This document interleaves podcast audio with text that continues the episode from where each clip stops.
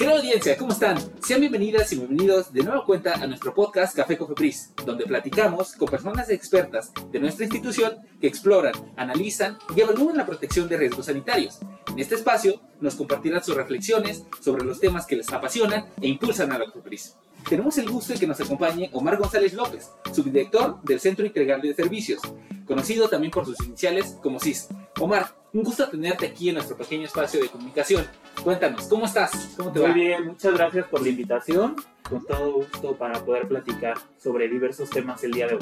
El placer es nuestro, Omar. Oye, pues cuéntanos, ¿qué es el CIS? La gente lo identifica como que es una ventanilla de ingreso de trámites. ¿Únicamente funciona como eso, Omar? ¿O realmente tiene otras funciones? Te quiero hacer esa pregunta, amigo. El Centro Integral de Servicios es un punto de contacto ciudadano en el cual podemos brindar orientación a los usuarios acerca de los trámites y servicios que se proporcionan en la COFEPRIS. Hacemos el ingreso de los trámites correspondientes, así como la entrega de las respuestas a lo que nosotros llamamos resoluciones. Entonces es una parte integral de la comisión que sirve justo el enlace entre los usuarios y las diversas áreas técnicas porque nosotros somos los que recibimos los trámites que alimentan estas áreas para poder hacer su trabajo. Ok, ok, o sea, ustedes son como los que reciben toda la información y la reparten entre las diferentes áreas técnicas que conforman a la COFEPRIS, ¿correcto? Es correcto. Súper amigo. Oye amigo, yo ahorita hablando de trámites, me surgió la duda. ¿Qué es un trámite de consumo personal? Lo he escuchado muchas veces. Cuando hablamos de trámites de consumo personal, en el caso del CIS, nos referimos a los permisos de importación de productos en general. Estos productos pueden ser eh, medicamentos, dispositivos médicos, juguetes u otros productos como alimentos, bebidas alcohólicas o no alcohólicas. El consumo personal, como así lo referimos, es cuando el usuario importa un producto para su propio uso. ¿Esto qué quiere decir? Que lo va a requerir para un tratamiento médico o que este alimento va a ser para su consumo y no lo va a vender. Esa es eh, la mecánica de los consumos personales. Generalmente estos productos se suelen importar a través de diversas paqueterías.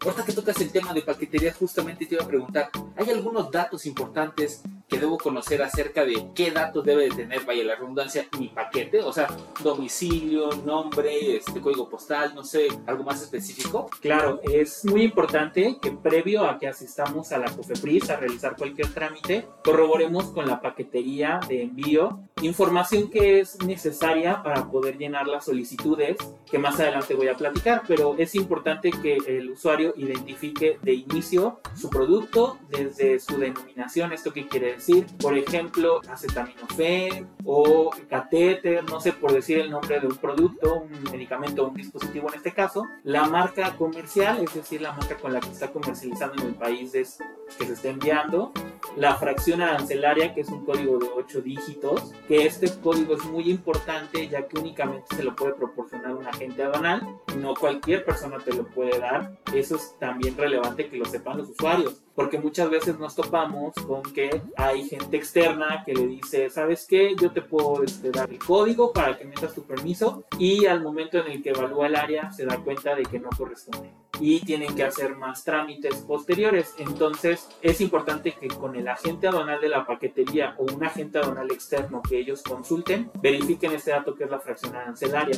Al mismo tiempo también tienen que verificar la medida de TIGIE, que es una medida aduanal también, que pueden ser kilos, pueden ser litros, dependiendo del producto en qué presentación venga. El domicilio de quien está enviando el producto así como también el domicilio del fabricante del producto. Eso es muy importante. Estos datos los pueden encontrar dentro del empaque, es decir, en la caja externa o en la bolsa en donde venga el producto. Todos esos datos los pueden corroborar ahí. Las aduanas y los agentes aduanales de las paqueterías en algunas ocasiones apoyan con el envío de fotografías del producto para que lo puedan identificar. Eso no lo sabía, sobre todo la parte aduanal creo que es muy importante porque literalmente no saldría o no ingresaría al país, ¿no? Oye, una preguntota, ¿qué trámite debemos realizar ante la COFEPRIS? Sé que la COFEPRIS recibe muchos trámites de diversa índole, pero en específicamente, ¿cuáles son los trámites en este aspecto de permisos que realiza la COFEPRIS? Tenemos dos tipos de trámites a realizar y ahorita voy a explicar también a través de qué vías los tenemos que hacer. Hablamos en una primera instancia de un permiso de importación de productos o un aviso de importación. Cuando nos referimos a permiso de importación, este aplica para los medicamentos, los dispositivos médicos y los estupefacientes o psicotrópicos. Es importante que se conozcan las homoclaves con las cuales los usuarios pueden tramitar sus permisos. En el caso de medicamentos, lo hacemos con la homoclave COFEPRIS-01 010-D. Para dispositivos médicos es la COFEPRIS-01-015 para el caso de estupefacientes o psicotrópicos, lo hacemos con la modalidad COFEPRIS-03-012, como alimentos o como suplementos alimenticios, que también es muy recurrente. También lo podemos tramitar con la clave COFEPRIS-01-002-B. En el caso de juguetes o artículos escolares, dentro de artículos escolares es muy frecuente que se importen lápices profesionales, por ejemplo, para dibujo, realizar pinturas o algunas otras expresiones artísticas que muchos usuarios no tienen conocimiento de que requieren de un trámite ante COFEPRIS. El aviso sanitario de importación de productos, esos son los permisos que hasta el día de hoy tenemos para poder hacer trámites de consumo personal dijiste al principio que había dos vías de presentar este trámite. Bueno, los trámites. Una supongo que es la presencial, que es la más común. Pero ¿cuál es el segundo trámite? ¿Y qué tipo de trámites se pueden realizar de esa otra manera? Hay dos vías, como bien mencionas, inclusive hasta podría decir que son tres. La vía presencial es asistiendo al Centro Integral de Servicios para las diversas modalidades que comenté estas modalidades, la de medicamentos, dispositivos, estupefacientes, psicotrópicos o inclusive la de alimentos, por ejemplo, pueden presentar de vía presencial en el Centro Integral de Servicios, a la vez que también se pueden presentar a través de la ventanilla única, por cualquiera de las dos. La que sí es exclusiva de la ventanilla única son los avisos sanitarios de importación de productos, como los juguetes o los artículos escolares. Una tercera vía que podemos tener es para aquellos usuarios que no se encuentran dentro de la Ciudad de México y que su importación tampoco es en destino de la Ciudad de México, es decir, que si estamos en Quintana Roo o si estamos en Chiapas o en Jalisco y nuestra entidad local, o sea, nuestra Secretaría de Salud local, no cuenta con la facultad para emitir un permiso de importación de esta índole, lo puede mandar a través de paquetería a una área que se llama trámites foráneos que está dentro del Centro Integral de Servicios para que este sea tramitado y pues ya le entregamos su resolución por la misma vía. Esto es cuando el estado en donde radica no cuente con la facultad para ingresar el trámite. Y en el caso que se nos llegue a olvidar algún dato, no sé, que no tenga muy bien el dato aduanal, el nombre, el domicilio, etcétera, etcétera, ¿qué se hace en esos casos? Me parece que le llaman aquí ustedes prevención, ¿es correcto? ¿Qué es una prevención? De acuerdo a la Ley Federal de Procedimiento Administrativo, es la ley que rige el ingreso de este tipo de trámites, nos dice que cuando se detecta que en una solicitud, ya cuando está en el área técnica, eso es importante, tenga omisión de algún documento, por ejemplo, en el caso de los medicamentos se solicita receta médica. Si nosotros no estuviéramos integrando la receta médica, el área técnica nos puede emitir un oficio, un documento en donde nos manifiesta una prevención, que quiere decir que yo como autoridad te pido que complementes la información que te está haciendo falta.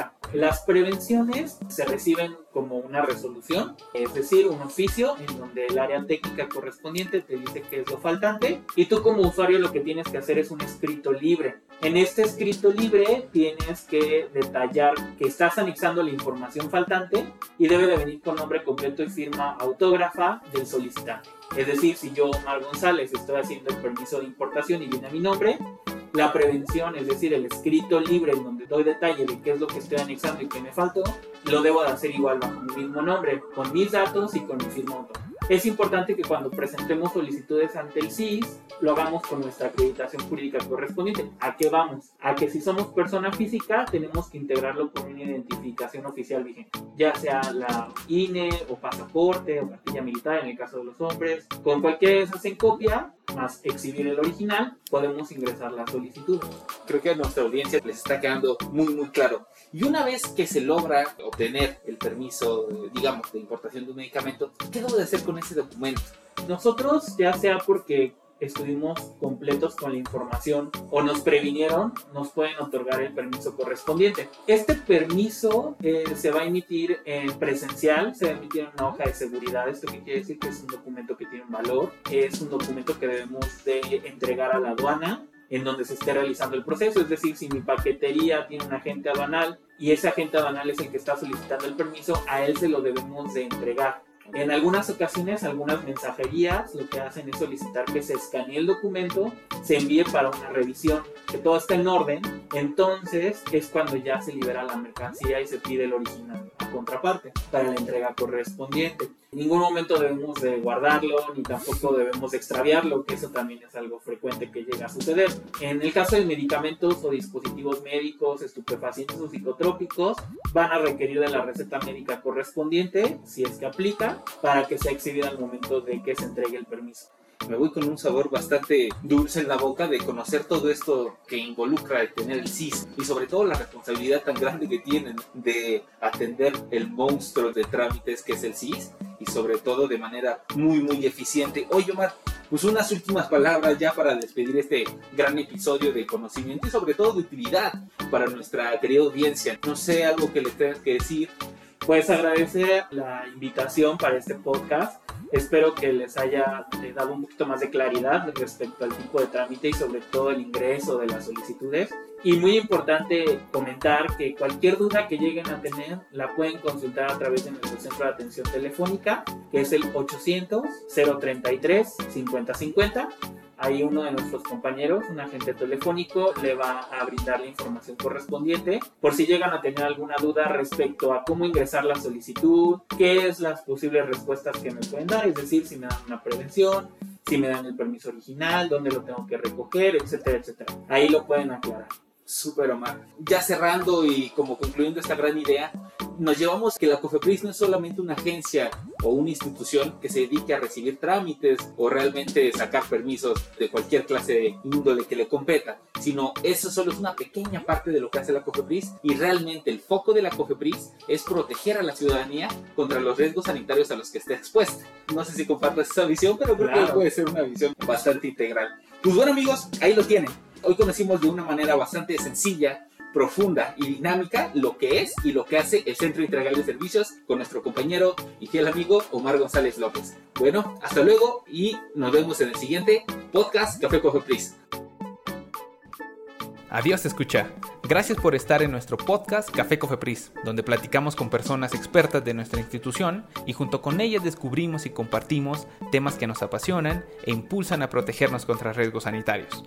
Ponte alerta, conoce tu ciencia, echa conciencia y defiende tu salud. Hasta el próximo Café Cofepris. Este programa es público, ajeno a cualquier partido político. Queda prohibido el uso para fines distintos al desarrollo social.